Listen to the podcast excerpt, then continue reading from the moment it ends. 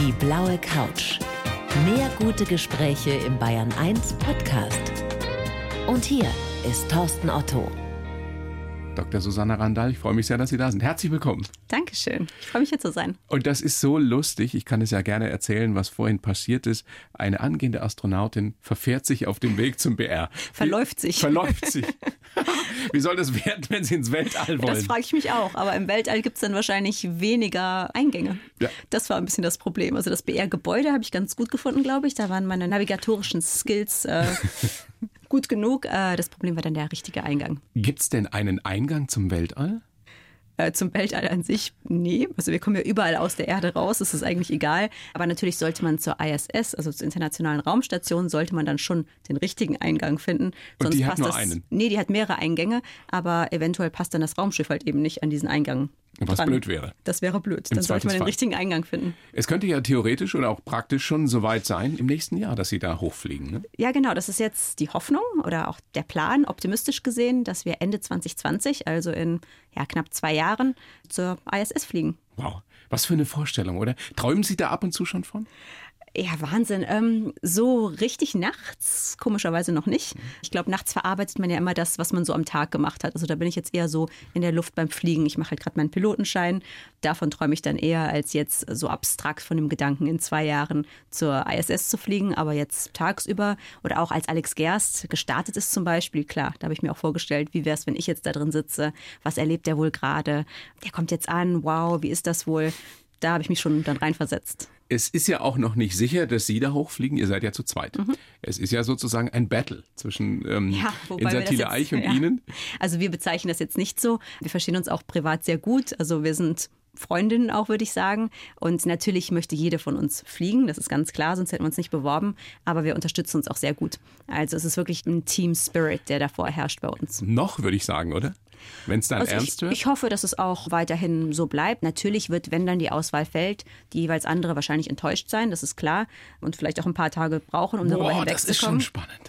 Ja. ja, ist es. Aber am Ende, wir sind beide professionell, wir sind beide ein Team. Und ich würde mir sehr viel mehr wünschen, dass jetzt INSA fliegt, als dass das Projekt scheitert. Das ist ganz, ganz klar. Also, und ich würde sie dann auch natürlich als Backup weiter unterstützen. Es ist ja so, dass beide dann bis ganz zum Ende trainieren, weil ja in letzter Sekunde die Prime-Kandidatin, also die eigentlich ausgewählte, ausfallen kann. Da reicht ja eine simple Erkältung und man kann nicht fliegen. Und dann fliegt halt die andere. Wissen Sie denn schon, wann das entschieden wird? Nee, das ist noch gar nicht klar. Es ist auch noch nicht klar, nach welchen Kriterien dann ausgewählt wird. Das macht die Situation natürlich noch mal spannender. Ach, das wisst ihr auch nicht? Nee, das wissen wir nicht. Wir wissen gar nicht, wer die Auswahl machen wird. Das wird darauf ankommen, mit wem wir letztendlich fliegen wahrscheinlich auch. Ich denke, es wird ein Komitee zusammengestellt werden. Aber wann diese Auswahl stattfindet oder wie, von wem, das ist noch völlig unklar. Aber nochmal, was für eine spannende Zeit. Total. Egal, ob das jetzt hinhaut oder nicht, was ich euch beiden natürlich wünsche, ja. Ähm, Im Nachhinein wird man sagen, die Time of my life. Die ja, Zeit meines Lebens? Total. Und selbst, also für mich, wenn ich jetzt nicht die Prime-Kandidatin bin, habe ich trotzdem so viel gelernt. Also alle fragen mich dann immer, oh, wie wird das sein, wenn du dann doch nicht ausgewählt wirst? Wirst du sehr enttäuscht sein? Ich sage, klar, ganz klar, ich werde enttäuscht sein. Aber auf der anderen Seite ist es jetzt keine vergeudete Zeit. Also ich mache jetzt tolle Sachen. Ich sitze hier in einem Radiostudio zum Beispiel. Ja, das ist natürlich das Ausschlaggebende. Aber was Sie da alles lernen dürfen. Eben, genau. Von, von Russisch angefangen, über Pilotenschein machen, äh, Überlebenstraining, was da alles dazugehört. Ja, gut, Russisch haben wir jetzt noch nicht angefangen, weil wir wahrscheinlich mit den Amerikanern fliegen möchten. Und gut, da braucht man eine Basis im Russischen, aber jetzt nicht so ein wahnsinnig hohes Niveau. Das wird dann eher am Ende kommen. Ja. Aber klar, ich mache Pilotenschein jetzt. Ich durfte Parabeln schon fliegen, wow. wo man die Schwerelosigkeit testen kann. Wo einem sau schlecht wird, oder? Also mir ist nicht schlecht geworden. Gar nicht? Gar nicht. Aber die haben auch ein Medikament gespritzt. Also die machen das bei Erstfliegern. Das, das waren meine ersten Parabelflüge. Da sagen die, dass man dieses Medikament nehmen sollte. Das Problem ist nämlich, die fliegen 31 Parabeln. Und wenn einem nach zwei Parabeln schlecht wird, dann hat man ein Problem, weil das Flugzeug wird nicht landen gehen, nur weil einer Person schlecht 31 ist. 31 Mal. Beschreiben Sie ja. mal kurz, wie das abläuft.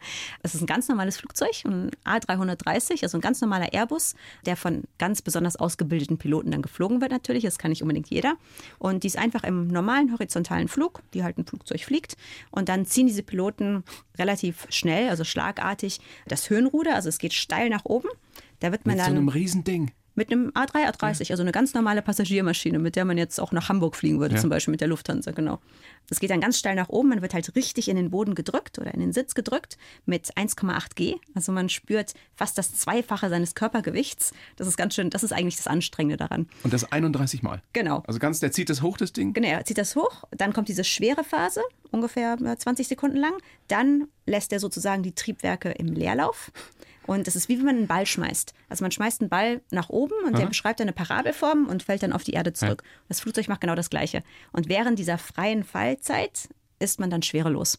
Und das ist einfach toll. Und wie lange dauert das? 22 Sekunden pro Parabel, genau. Also man ist dann 22 Sekunden schwerelos, dann rast das Flugzeug auf die Erde wieder zu. Das ist auch ganz interessant. Ich habe mir eine Parabel aus dem Fenster, habe ich geschaut und das ist wirklich Wahnsinn. Man rast halt auf die Erde zu. Denkt dann, man da hoffentlich äh, schafft es, wie sonst auch? Ja, also ich, es war schon beeindruckend zu sehen, aber ich weiß ja, da sitzen drei Piloten, die sind hoch ausgebildet, hoch konzentriert auf das Manöver. Also ich habe mich sehr sicher gefühlt dabei. 31 Mal. Mhm. Und dann steigst du da aus? Wie fühlt man sich danach? Ich war high eigentlich vom Erlebnis. es war einfach so ein tolles Erlebnis. Wenn der Adrenalinpegel dann irgendwann abfällt, ist man wahnsinnig müde, weil es auch körperlich sehr anstrengend ist. Aber es war einfach nur high und es war einfach ein tolles Erlebnis. Allein dafür lohnt sich das alles schon, Eben, oder? Genau. Um sowas machen zu dürfen, diese Top-Ausbildung zu kriegen. Also wir drücken euch die Daumen, euch beiden, Danke. dass das hinhaut. Ähm, was mir auffällt, ihr seid beide relativ klein, mhm. zierlich. Und leicht ist das Voraussetzung, weil jedes Kilo wahrscheinlich ins Weltall mühsam ist und auch kostet? Nee, lustigerweise ist es überhaupt keine Voraussetzung. Also wenn man sich jetzt auch die russischen Männer anschaut, die da oben sind, das sind ja gestandene Kerle, also ja. die sind jetzt nicht klein und zierlich unbedingt. Das war mehr oder weniger Zufall. Also wir hatten ja auch die letzten sechs Finalistinnen und da gab es drei kleine und drei große. Und es war jetzt halt ein Zufall, dass wir beiden ungefähr die gleiche Körpergröße haben. Das ist aber sehr, sehr praktisch. Also wir können zum Beispiel auch, wenn eine ihren Anzug vergessen hat, kann die anderen den ausleihen zum Beispiel. Also wir können dann halt auch, also diese Trainingsanzüge und sowas uns einfach teilen. Es klingt wirklich so, als würdet ihr euch so richtig gut verstehen. Ja, nee, Ich wollte vorhin schon noch sagen, so vielleicht so eine diplomatische Antwort gewesen von Ihnen, Susanne, aber das ist nicht so, ne? Nee, das ist wirklich, also wir kannten uns vorher natürlich gar nicht. Also wir haben uns jetzt kennengelernt während des Auswahlverfahrens und jetzt natürlich vor allen Dingen, seitdem wir beide trainieren. Das ist eine tolle Frau kann ich ganz klar sagen. Und wir sind auch auf einer Wellenlänge. Wir sind uns ziemlich vielen Dingen auch ähnlich in den Einstellungen was vielleicht auch kein Zufall ist, das weiß ich nicht. Aber ja, wir verstehen uns sehr gut. Germany's Next Top Astronautin hat eine Frauenzeitschrift geschrieben. Aha. Sie rollen mit den Augen.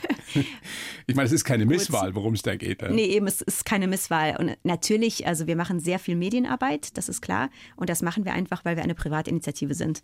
Mir und Insa, der Astronautin generell, geht es nicht darum, dass wir jetzt ganz viele tolle Fotos haben von uns und äh, hier Frauen im Astronautenanzug. Darum geht es uns überhaupt nicht. Aber es ist einfach so, wir sind eine Privatinitiative. Wir werden vom Staat derzeit nicht gefördert. Das heißt, ihr braucht Kohle. Genau, wir brauchen Kohle. Und deswegen sind wir eben auf die Medienaufmerksamkeit auch angewiesen. Und deswegen machen wir natürlich auch viele Medienauftritte, was uns dann vielleicht so ein bisschen diesen Beinamen gibt. Also wer eine Frau unterstützen möchte, die ins Weltall fliegt demnächst auf die ISS. Der sollte uns unterstützen, ganz der klar. kann es tun. Es gibt eine Website wahrscheinlich auch. Genau, wir haben eine Webseite www.dieastronautin.de ganz einfach.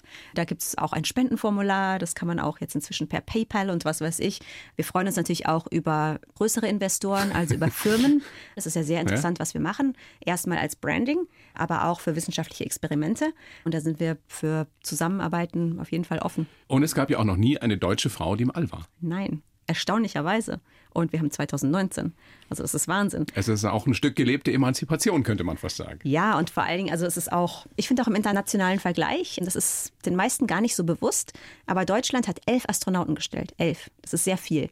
Also jetzt mehr haben eigentlich nur die USA und Russland. Klar, die hatten wesentlich mehr und Japan gestellt. Also Deutschland ist ein führendes Land in der astronautischen Raumfahrt. Aber es waren nur Männer aber da oben. Es waren nur Männer. Das einzige andere Land, was mehr als zwei Astronauten hatte, das aber noch keine Frau geschickt hat, ist Kasachstan.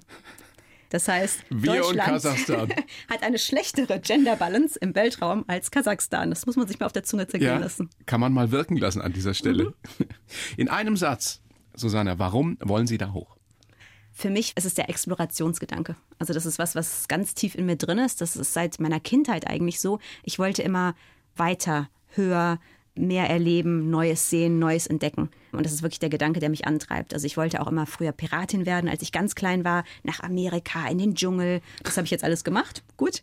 Aber natürlich war das ultimative Ziel immer der Weltraum. Das ist einfach das Exotischste, was es gibt. Und da möchte ich nach wie vor hin. Der Weltraum, unendliche Weiten. Genau. Was ist dahinter? Was kommt hinter dem Weltraum? Kommt nach den Grenzen. Das sind ja die Fragen, die man sich als Mensch stellt. Und man ja. kann sich ja nicht vorstellen, ist er jetzt endlich, ist er nicht endlich oder ist er unendlich? Das sind ja alles Kriterien, in denen wir ja nicht denken können. Ja. Nee, das ist wirklich, also da gehen wir eher in den Bereich der Philosophie, glaube ich das ist wirklich unvorstellbar. Und das war auch was, was mich als Jugendliche extrem beschäftigt hat. Also einfach die Zeitspannen zum Beispiel, wenn man sich überlegt, wie lange lebt ein Stern? Das sind Milliarden von Jahren. Das sind einfach Zeitspannen, die kann man sich als Mensch überhaupt nicht vorstellen. Was mich als Kind immer so fasziniert hat, ist diese Erklärung, dass es zum Teil ja Sterne gibt, die gar nicht mehr existieren, mhm. deren Licht wir aber noch sehen. Ja, klar also die meisten Sterne, ja. die wir sehen, ja, ja. die weit entfernt sind. Ähm, nee, eben, und das ist das Faszinierende an der Astronomie. Also ich bin ja auch Astrophysikerin. Wir blicken immer in die Vergangenheit. Also wenn man jetzt zur Sonne blickt, dann ist das Licht, was wir von der Sonne sehen, acht Minuten alt. Gut, acht Minuten ist jetzt nicht so wahnsinnig viel. Also die Sonne existiert noch, da bin ich mir recht sicher im Moment. Aber bei den Sternen, die sehr, sehr, sehr viel weiter weg sind, da schauen wir wirklich Milliarden von Jahren in die Vergangenheit. Ja. Milliarden von Jahren zum Teil. Irre, oder? Ich gucke gerade in die Regie. Das ist unvorstellbar, also für mich zumindest. Eben, also für das menschliche Gehirn, glaube ich, ja. natürlich kann man das irgendwie abstrakt, man sagt das so oder ich sage das jetzt so, aber mein Gehirn kann das überhaupt nicht erfassen. Würden Sie, weil wir ja schon über Entfernungen sprechen, über unvorstellbare Entfernungen, würden Sie, wenn das Angebot käme und realistisch wäre, würden Sie zum Mars fliegen? Ja. Wie ja. lange fliegt man da so nach heutigen Maßstäben? Ähm, es kommt darauf um die neun Monate je nachdem genau, wo die Planeten sind, mit welchen Triebwerken und so ja. weiter. Also neun Monate bis vielleicht zehn Monate. Dann sind die meisten Missionen planen ein bis drei Monate auf der Oberfläche und dann nochmal dasselbe zurück. Das heißt, das wären Pi mal Daumen dann zwei Jahre, die genau. man da investieren ja. müsste. Das wäre schon viel. Das nicht auf der Erde wäre. Das wäre natürlich was ganz anderes. Also ich würde jetzt auch am liebsten erstmal eine kürzere Mission machen und mal schauen. Wie lange ist das geplant, auf der ISS zu sein? Also unsere Mission ist eine Kurzzeitmission. Einfach aus Kostengründen, leider. Das also, heißt? Ja, zehn Tage, zwei Wochen, Gut. sowas. Überschaubar. Ja. Anstelle des Italienurlaubs. Ja, eben genauso. Also da habe ich ähm, Arbeitstrips, die sehr viel länger sind als zwei Wochen deswegen. Würden Sie, um das nochmal ein bisschen weiter zu treiben, würden Sie auch irgendwo hinfliegen, wo Sie nicht wüssten, ob Sie in Ihrer Lebenszeit wieder zurückkommen? Das finde ich wirklich schwierig. Es ist schwer, das so pauschal zu beantworten. Ich glaube, wenn man in der Situation dann wirklich ist, ist es nochmal was anderes. Ich würde sagen, nein. Also vom Gefühl her zum Mars gerne. Das ist eine überschaubare Zeit, zwei Jahre. Ich habe ja auch in London studiert zum Beispiel oder war dann drei Jahre in Montreal.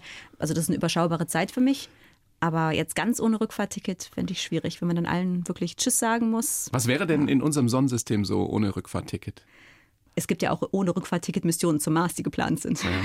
Also im Moment ist noch ziemlich viel ohne Rückfahrtticket. Beim Mars ist es so, dass auch seriöse Missionen inzwischen geplant werden, wo die Astronauten dann mit sehr hoher Wahrscheinlichkeit zurückkommen. Aber mit klar, sehr hoher Wahrscheinlichkeit ist auch gut. ja, sicher ist es nie. Das Tschüss, ist, Papi. Vielleicht sehe ich dich wieder in diesem Leben. Ich glaube, es ist immer so, wenn man irgendwo an der Grenze ist, ja. an, an, dieser Grenze der Exploration, auch mit den Leuten, die Amerika entdeckt haben vor 500 Jahren oder was, die wussten auch nicht, ob sie wiederkommen. Aber Sie sind so eine Entdeckerin. Ja, das treibt mich an. Ich habe für Sie, es ist ungemein spannend, mit Ihnen zu sprechen, für Sie jetzt einen Lebenslauf geschrieben. Oh, Susanna, ich bin, sehr gespannt. gespannt, was Sie sagen dazu. Sie können gerne schimpfen danach und sagen alles Quatsch, was der Otto schreibt. Bin sehr gespannt. Bitte schön, okay. Ihr blaue Couch-Lebenslauf. Ich heiße Susanna Randall und will als erste deutsche Frau ins All fliegen. Andere sind aus ihrem Kindertraum in der Pubertät aufgewacht. Ich habe ihn bis heute nicht aufgegeben. Die Vorbereitung auf meine Mission als Astronautin läuft aber nebenbei. Hauptberuflich arbeite ich als Astronomin am größten Teleskop der Welt und erforsche fremde Galaxien. Ich hoffe, dass ich mir den Weltraum bald aus der Nähe auf der ISS anschauen darf. Dass ich meine Yogamatte mit hinaufnehme, ist allerdings nur ein Witz. Anderen Frauen möchte ich sagen, ihr könnt das auch, was ich kann. Und ich möchte lieber im All verglühen, als auf dem Sofa zu sterben. Was sagen Sie? Ja, so ja. Im, im, Großen und Ganzen passt ja. es. Kann man ähm, was mit anfangen? Ja, also am größten Teleskop der Welt, das kommt immer darauf an, wie man dieses Teleskop jetzt bezeichnet. Es ist ja. jetzt das größte Millimeter-Teleskop der Welt, würde ich sagen. Ich erforsche fremde Galaxien, ja, es geht so. Ich erforsche fremde Sterne in unserer Galaxie, um es ganz genau zu sagen. Okay. Genau. So viel Zeit muss sein. ich erforsche andere Sterne. Erforsche genau. andere Sterne. Gut, da einigen wir uns da drauf. Stimmt dieser letzte Satz, ich habe das gelesen, ein Zitat von Ihnen, ich möchte lieber im All verglühen, als auf dem Sofa ja, zu sterben? das war so ein Zitat, das habe ich irgendwann mal gesagt. Und das haben die Medien irgendwie aufgegriffen. Das klingt natürlich super. Ja, ich habe mir gar nicht viele Gedanken drüber gemacht. Das sind halt so Sachen, die man so daher sagt. Und irgendwie haben das alle aufgegriffen. Jetzt werde ich immer nach diesem Satz gefragt. Genauso wie mit der Yogamatte. Das habe ich auch einfach so daher gesagt. Und das haben alle geglaubt, dass sie eine Yogamatte mit auf ja, die SS nehmen wollen. Aber das war natürlich ein Witz. Das war bei der Vorstellungsrunde noch, als wir im Finale waren. Da habe ich das so als Witz gesagt, um es ein bisschen aufzulockern alles. Und es ist auch gut angekommen, war lustig. Und dann ist mir irgendwann klar geworden, dass andere Leute das ernst nehmen. Und in der Schwerelosigkeit bringt natürlich eine Yogamatte nicht so wahnsinnig viel. Hätte man auch selber drauf kommen können. genau. Aber dieser Satz, ich möchte lieber im All verglühen, als auf dem Sofa zu sterben, mhm. der ist ja nicht nur plakativ, sondern ähm, der beinhaltet ja schon auch eine gewisse Wahrheit. Was ja. Sie vorhin gesagt haben, dieses Entdeckersein und wirklich über die Grenzen auch gehen und nicht zu wissen, was dahinter ist. Genau, also ich meine, der Satz ist jetzt vielleicht ein bisschen überspitzt formuliert, aber das ist schon meine Devise. Also auch dieses, ich fliege ja zum Beispiel auch Gleitschirm in meiner Freizeit. Und da habe ich mir auch sehr genau überlegt, wie ist das mit den Risiken? Man wird ja auch immer wieder gefragt, ah, hast du keine Angst? Wie ist das denn? Und da trifft dann dieser Satz auch zu. Also Gleitschirmfliegen ist was für mich, was mich beflügelt. Es ist ein super Hobby, es ist ein Riesenausgleich zu dem, was ich sonst mache im Leben. Und da gehe ich dann diese Risiken ein. Also ich fliege dann lieber Gleitschirm, wobei da ein Risiko bei ist, als auf dem sicheren Sofa zu bleiben.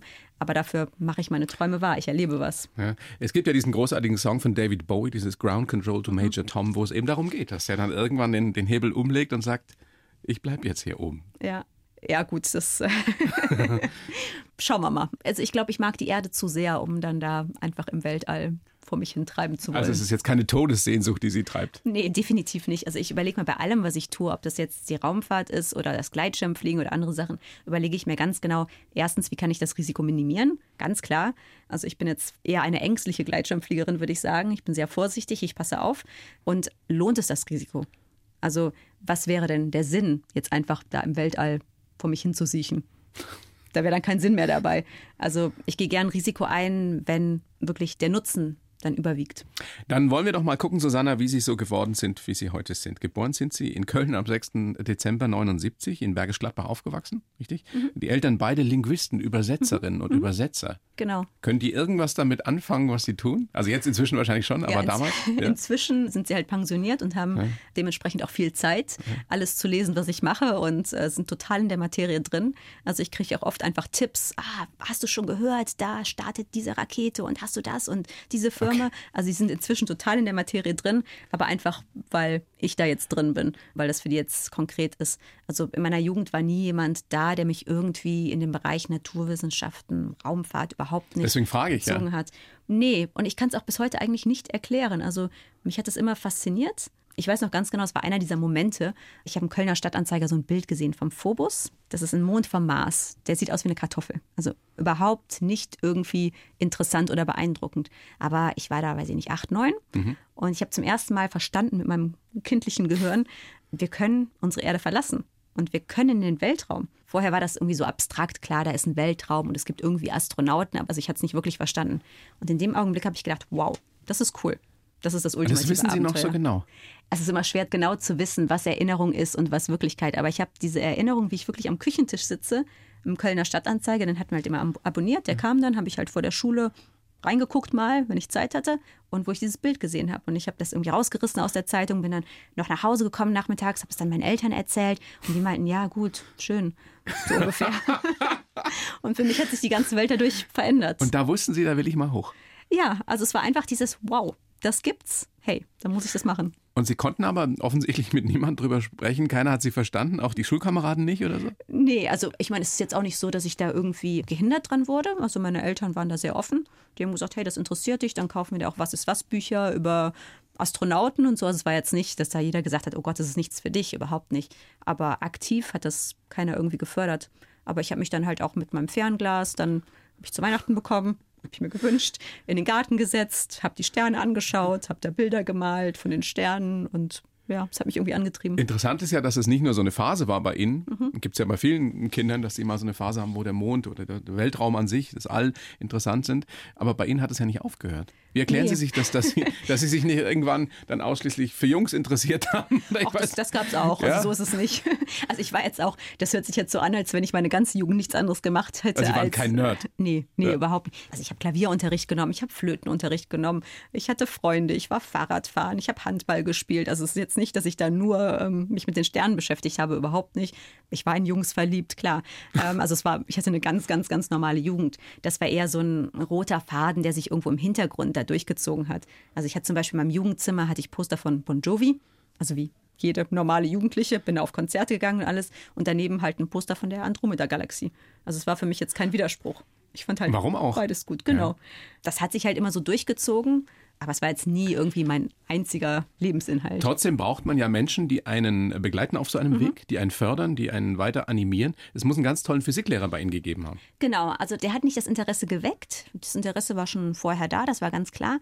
Aber ich war immer in Mathe, Physik, war eher so mittelmäßig, würde ich sagen. Ist jetzt nicht ganz, ganz schlecht, aber definitiv auch nicht gut. Soll ich Ihnen das glauben? Können, mittelmäßig? Ich, ich, ich hätte Was mein heißt Zeugnis mittelmäßig? Eine 2? Nö, also ich hatte in Physik vier. Echt? Ja. Kannst mal sehen. Trotzdem kann was draus werden. Eine Astrophysikerin und Astronomin. Nee, weil das war halt, also mich haben halt Sprachen interessiert, ja. wahrscheinlich auch durch meine Familie geprägt. Wir haben immer gesagt, ah, du bist so sprachbegabt, oh, super, mach was mit Sprachen, das ist interessant. Und dann habe ich mich auf Sprachen konzentriert. Geografie fand ich toll, fremde Länder, Astronomie fand ich toll, aber jetzt die Physik, boah, ging so. Und ich habe mir immer gesagt, ah, schade, ich würde eigentlich gerne Astronomie machen. Aber ich bin ja eigentlich so schlecht in Physik. Mathe war ich dann vielleicht so drei, also wirklich sehr mittelmäßig. Und war, das wird vielleicht doch nichts. Schaust du mal, vielleicht kannst du auch was anderes machen. Schaust du mal. Und dann hatte ich wirklich, als ich eigentlich Physik abwählen wollte, man musste dann eine Naturwissenschaft behalten. Zum Glück in der 10. Klasse. Und da hatte ich wirklich diesen jungen Physiklehrer, der war halt motiviert, der kam gerade aus dem Referendariat. Ja, und der sah wahrscheinlich auch noch gut aus. Oder nicht, doch nicht? Nee, nee, also darum ging es gar nicht. Nee, äh, also das war jetzt kein Faktor, sagen wir es so. Es war kein Faktor, nee. Aber was hat er besser gemacht als andere? Oder was hat er in Ihnen geweckt? Der war einfach, der hatte die Leidenschaft für das Fach. Und das war es einfach. Also der hat es wirklich auch mit vielen Beispielen einfach verdeutlicht. Also wir haben dann die Physik gelernt, aber dann haben wir auch also Experimente gemacht, jetzt mit irgendwie Kugeln und solche Sachen, dass wir das halt auch wirklich gesehen haben, was es uns bringt am Ende, die Physik zu verstehen. Und der hat dann auch nicht gesagt, ja, es hat nie jemand direkt gesagt, aber unterschwellig war es schon so, ach ja, Mathe-LK, das machen nur die Jungs, so ungefähr. Also direkt hat es keiner gesagt, aber es war schon, also wir waren dann zwei Mädels. Das war halt auch so damals noch, ja? Oder ist war ja heute auch. noch so Eben, zum Teil? Es ist auch so.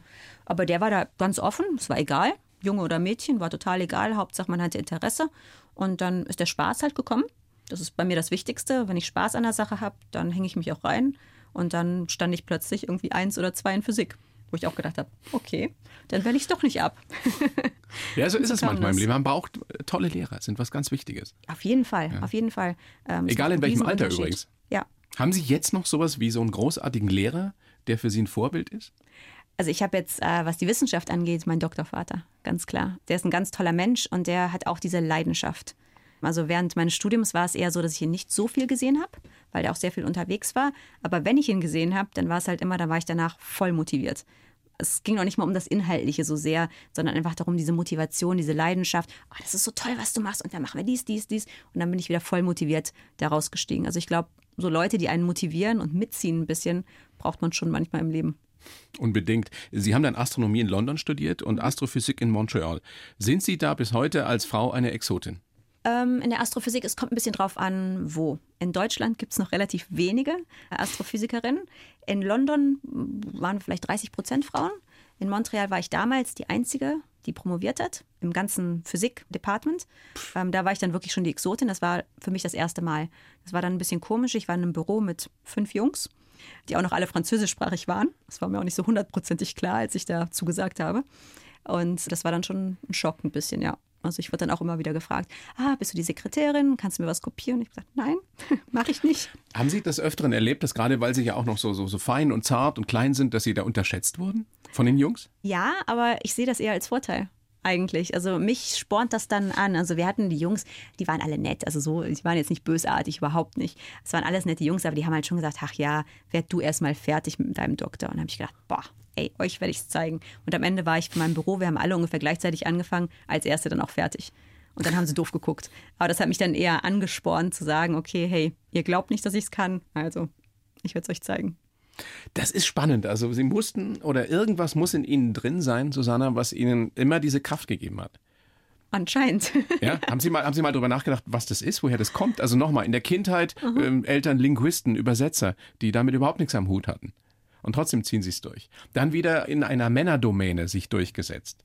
Und sie ziehen es durch. Woher Also kommt die es Kraft? Ist, da ist ein, erstmal ein Dickkopf, also gerade dieses jetzt erst recht, glaube ich. Also ich war nie jemand, der immer, wenn gesagt wurde, ah, du solltest das tun, habe ich immer nachgefragt, aber warum? Und wäre es nicht so besser? Und wäre das nicht auch eine Möglichkeit? Also ich glaube, ich habe einen sehr eigenen Kopf und ich habe dann, Davon Ja. gehe ich aus. aber ich habe dann doch auch immer Leute gefunden, die mich unterstützt haben. Also es ist jetzt nicht so, dass mir tausend Steine in den Weg gelegt wurden oder so. Auch meine Eltern, als sie dann gemerkt haben, ich möchte das machen, haben sie mich ja unterstützt. Die haben mir das Studium bezahlt, also mich da dann auch gefördert und unterstützt. Jetzt sind Sie seit 2006 an der ESO, der Europäischen Südsternwarte, so heißt es, glaube ich, offiziell, und erforschen da Sterne. Genau. Was machen Sie da? Stehen Sie da den ganzen Tag am Teleskop? Oder? Nee, das Teleskop ist in Chile. Also da können Sie noch nicht mal gucken in Garching. Nee, also gucken tun wir sowieso auf dem Computer. Also wir sitzen da nicht in der Wüste und schauen durch so ein Fernrohr. Das ist die und, romantische äh, Vorstellung, die wir haben. Ja, die romantische Vorstellung hatte ich auch. Die hat sich dann sehr schnell aufgelöst. Also es ist sehr viel unromantischer, als man es sich vorstellt, aber trotzdem sehr, sehr spannend. Also was ich jetzt in Garching mache, fällt eher unter den Bereich Software. Also es geht eher darum, die Daten, die vom Teleskop kommen, zu sichern, die Qualität zu sichern und die dann weiterzuleiten. Kann man ganz platt nachfragen, was einem das bringt oder was uns das bringen wird, dass wir über Sterne, die wir nie erreichen werden, die wir nie in Natura sehen werden, so viel wissen oder so viel mehr wissen? Ja, diese Frage bekomme ich auch wahnsinnig oft seit zehn Jahren. Ist ja auch berechtigt, die Frage. ja? klar, ist immer eine berechtigte Frage. Aber Das da kostet ja alles viel Geld.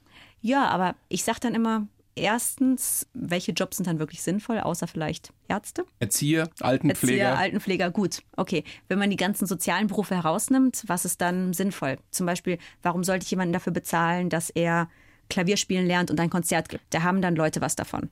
Ich will es auch gar nicht in Zweifel ziehen, dass es sinnvoll ist. Ich würde nur gerne von Ihnen wissen, wie Sie es einem Laien erklären Mhm. oder wie Sie es uns erklären hier auf der blauen Couch. Also ich erkläre es so, dass die Allgemeinheit etwas davon hat, weil Astronomie gerade etwas ist, was sehr viele Leute fasziniert. Ich sehe das immer wieder, wenn ich sage, ich bin Astronomin, sage ich inzwischen gar nicht mehr. Inzwischen sage ich, ich arbeite in der Software. Wie oft Wenn ich- kriegen Sie die Frage, können Sie mir ein. Horoskop machen? Kommt das noch, ja. dass Leute das verwechseln? Ja, ja, passiert häufiger. ja, die Leute kann ich dann immer nicht so lange ernst nehmen. Aber nee, also die meisten Leute wissen schon, dass das eher Sterne ist und nicht unbedingt Horoskope. Aber das fasziniert die Leute einfach. Und das sieht man auch immer wieder. Wir haben jetzt zum Beispiel ein Besucherzentrum von der ESO. Also da tun wir wirklich auch was für die Allgemeinheit. Und jeden Tag ist das voll. Alle planetarischen Shows sind ausgebucht. Das ist Wahnsinn. Also Warum ist eine das so? Warum faszinieren uns Sterne, fremde Welten nach wie vor so? Obwohl wir sie ja nie erreichen werden. Ich denke, es ist einfach das Unbekannte. Gerade in unserer digitalen Welt, alles ist so sehr erklärt. Also alles ist irgendwie rational erklärt. Es gibt physikalische, technische Erklärung für alles. Und bei den Sternen versuchen wir es. Wir versuchen, die Sterne auch zu verstehen, nach den Gesetzen der Physik. Aber es ist halt immer noch dieses Mystische dabei. Wir wissen es ja eben nicht genau. Klar, wir können alles Mögliche inferieren von unseren Messungen, aber wir waren eben noch nicht da. Man weiß es nicht wirklich ganz genau. Und ich denke einfach, dieses weit wecke, dieses über den eigenen Tellerrand, auch über unsere eigene Existenz hinausschauen, ist das, was die Leute so fasziniert. Könnte ich so unterschreiben. Ist es wirklich so, dass diese Ausbildung zur Astronautin, die Sie ja gerade durchlaufen, dass die so nebenbei läuft? Neben Ja, Ihrem gut, was heißt nebenbei? wirklichen Beruf? Also als nebenbei ist übertrieben, das würde gar nicht gehen. Ich habe halt das Riesenglück, dass die ESO mich unterstützt. Also die finden das ganz, ganz toll, das Projekt. Und die haben mir jetzt gesagt, ich kann bis zu 50 Prozent meiner Zeit für die Astronautin aufwenden. Es wird uns alles gar nicht in einen Tag ranpassen. Also ich mache jetzt ein bisschen weniger Astronomie und habe dann dafür mehr Zeit, um Astronautin-Sachen zu machen. Also jetzt nebenbei läuft es nicht. Ich würde sagen in Teilzeit. Ist ein besserer Begriff. Wir haben am Anfang ja schon kurz drüber gesprochen. Sie machen gerade den Flugschein. Ne? Genau. Mhm. Was dürfen Sie dann fliegen? Ich darf dann so kleine Maschinen fliegen, also so Cessnas. Das sind einmotorige Kolbenflugzeuge bis, ich glaube, zwei Tonnen. Genau, also so kleine Passagierflieger. Ich darf bis zu drei Leute mitnehmen. Also, also ich kann jetzt keinen A380 fliegen oder so. Und Sie könnten damit auch definitiv nicht zur ISS fliegen. Nein, das hört bei ungefähr dem Niveau der Zugspitze ein bisschen höher auf. Na, immerhin. Lassen Sie uns doch mal dran teilhaben. Wie ist das dann geplant? Wie wird das aussehen, wenn Sie oder Insatile Eich dann irgendwann da hochfliegen zur ISS? Womit fliegt man da überhaupt? Wie geht das los? Wie wird dieser Tag ablaufen? Man fliegt mit einer Rakete, wie man sich natürlich auch vorstellt. Also was jetzt sehr schön war, wir hatten ja jetzt vor einigen Tagen am Samstag den Start vom SpaceX von der Crew Dragon. Und das ist jetzt tatsächlich eine Rakete, mit der wir eventuell dann auch fliegen könnten. Also mit genau dieser Rakete. Und die haben jetzt da einen Dummy reingeschnallt in den Passagiersitz, der testen soll, wie das dann für wirkliche Astronauten in genau dieser Kapsel wäre. Also der Start läuft halt so ab, man sitzt da schon ein paar Stunden vorher drin, alles wird durchgecheckt. Ganz alleine? Also jetzt in die SpaceX-Kapsel zum Beispiel, also diese, die jetzt gestartet mhm. ist, passen bis zu sieben Personen. Also dann je nachdem, wie viel Ballast man noch mitnimmt, sind dann da wahrscheinlich zwischen vier und sieben Personen. Nur Wissenschaftlerinnen, Astronauten oder Das kommt auf die Mission an. Touristen? Das kommt komplett auf die Mission an. Gut, jetzt war halt die Puppe dabei. Und der Plan ist, dass beim nächsten Flug, wenn jetzt alles gut geht und die Puppe wieder heil auf die Erde kommt, was wir alle hoffen, dass dann im Sommer Astronauten fliegen werden. Und erstmal werden das nur zwei NASA-Astronauten sein, also hochspezialisierte Leute, die ganz genau wissen, was da funktioniert. Aber der Plan ist, dass dann bei späteren Missionen auch Weltraumtouristen fliegen könnten. Okay, dann sitzt du da drin, mhm. Bist festgeschnallt, mhm. wartest erstmal Stunde um Stunde. Ja. Und was passiert dann? Dann gibt es natürlich den Countdown, den ganz berühmten Countdown. Den, den wir alle kennen, ja? Genau, den wir alle kennen. Three, two, one. Und dann Ignition. zünden die Triebwerke. Und dann geht eigentlich alles ganz, ganz schnell. Also man ist ja dann wirklich innerhalb von zehn Minuten in der Schwerelosigkeit ungefähr. Zehn Minuten dauert es ja. nur. Also das geht sehr, sehr, sehr, sehr schnell. Wie schnell ähm, fliegt man da? Oh Gott die Startgeschwindigkeit weiß ich gar nicht genau. Am Ende muss man die Geschwindigkeit der ISS erreichen. Das sind 28.500 Kilometer pro Stunde. Also es ist ganz schön schnell. Aber Was man Anfang, aber nicht merkt, aber die Beschleunigung spürt man. Also am Anfang geht es auch gar nicht so schnell. Also wenn Sie mal einen Raketenstart geschaut haben, ja. ich habe jetzt zum Beispiel am Samstag den SpaceX-Start. Das sieht langsam aus. Genau, am Anfang geht es irgendwie auch langsam, ja. weil erst die Kraft aufgebaut werden muss von dem ganzen mhm. Sprit, der da anfängt äh, zu brennen. Und dann geht es halt immer schneller. Aber man muss ja gar nicht so weit hoch. Also die ISS ist ja nur auf 400 Kilometern. Also es ist gar nicht nur. so weit. Ja gut, aber wenn man jetzt in die USA fliegt, ist das wesentlich weiter. Auch das ist richtig. Aber man fliegt auch nicht senkrecht nach oben. Nee, also man fliegt auch nicht senkrecht nach oben. Klar, die ersten paar Meter und dann geht man in diesen Querflug, damit man dann in den Orbit kommt. Und das Schwierige ist gar nicht, dass man hoch genug kommt. Das Schwierige ist eben diese 28.500 Kilometer pro Stunde zu erreichen, damit man nicht wieder runterfällt auf die Erde. Dafür wird dann die ganze Leistung gebraucht.